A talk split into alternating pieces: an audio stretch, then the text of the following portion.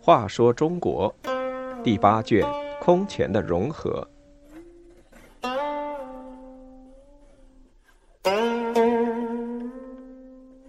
九十七六镇烽火，北魏北方的六镇各种矛盾尖锐复杂。沃野镇首举一旗，各镇纷纷响应，起义沉重打击了政府军。但由于于景失离间计，起义最后失败。北魏初年，为了防御柔然族南下，在北部边境设立了许多军镇，其中主要的有六个，即沃野镇、怀朔镇、武川镇、福敏镇、柔贤镇、怀荒镇。北魏末年，六镇地区产生了各种矛盾：一是镇将官吏与洛阳鲜卑门阀贵族的矛盾，因为孝文帝建立门阀制度之后。六镇鲜卑军人被视为寒人，排斥在门阀之外，市境受到轻视与冷遇。二是镇将官吏与镇兵镇民的矛盾。六镇军事贵族为了维持奢侈生活，加紧对镇兵镇民的压榨，他们霸占土地，克扣军饷，驱使镇兵劳动，兵民衣食无着，陷入悲惨的境地。三是民族矛盾，除了北边的柔然继续经常侵犯边境、掠夺人民和牲口之外，边境地区还居住着敕勒等被北魏征服的少数族，他们受北魏政府和镇将的奴役，也潜伏着反抗的火种，由此六镇成为北魏社会矛盾的焦点。正光四年二月。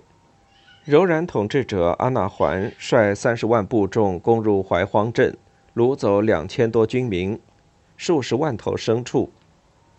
镇民遭此浩劫，要求镇将于景开仓计粮，于景不肯。愤怒的镇民就把于景夫妇拘禁起来，命他穿上皮裘，让其妻穿上红袍，捆绑着游街，接连斗了一个多月，然后把两人杀了。四月。沃野镇爆发了破六韩拔陵领导的起义。破六韩拔陵是匈奴人，是从破六韩孔雀部落中征调出来的卫戍兵。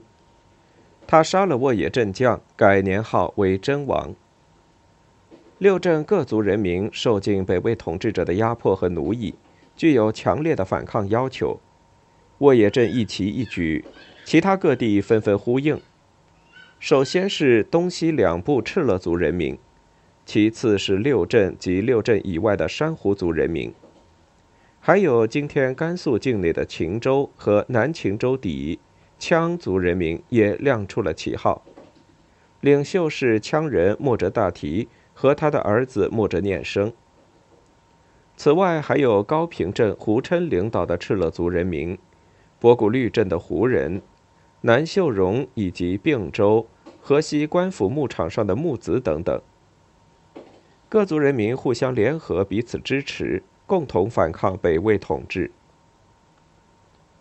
破六韩拔陵起义军发展迅速，正光五年，也就是公元五百二十四年五月，义军在五原大败林怀王元玉，接着又在白道打败安倍将军李叔仁。北魏王朝罢免了林怀王元玉的官爵，另任尚书令李崇为大都督前去镇压。李崇已年老多病，不能忍受军旅之苦，推辞。孝明帝不允，另派辅军将军崔先相助。七月，两军又在白道相遇，起义军发动猛攻，打得崔先全军覆没，单骑逃走。李崇也落荒而逃，退入云中，紧闭城门，不敢出战。北魏政府罢免李崇，改由广阳王元渊统帅军队继续镇压义军。元渊龟缩在五原城里，不敢和破留韩拔陵交战。他的参军于景献计说：“如今寇盗风起，不能专靠武力取胜，可否让我奉大王威命前去离间其首领？”蒋庆祸福，也许能招降一些人。于景懂少数族语言，他混进起义军进行游说，促使西部赤勒酋长率领三万户向北魏投降。北魏统治者这时暂时抛开与柔然的矛盾，与其勾结，共同镇压了起义军。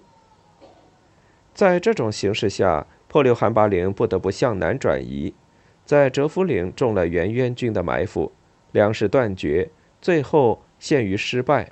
破六韩拔陵壮烈牺牲。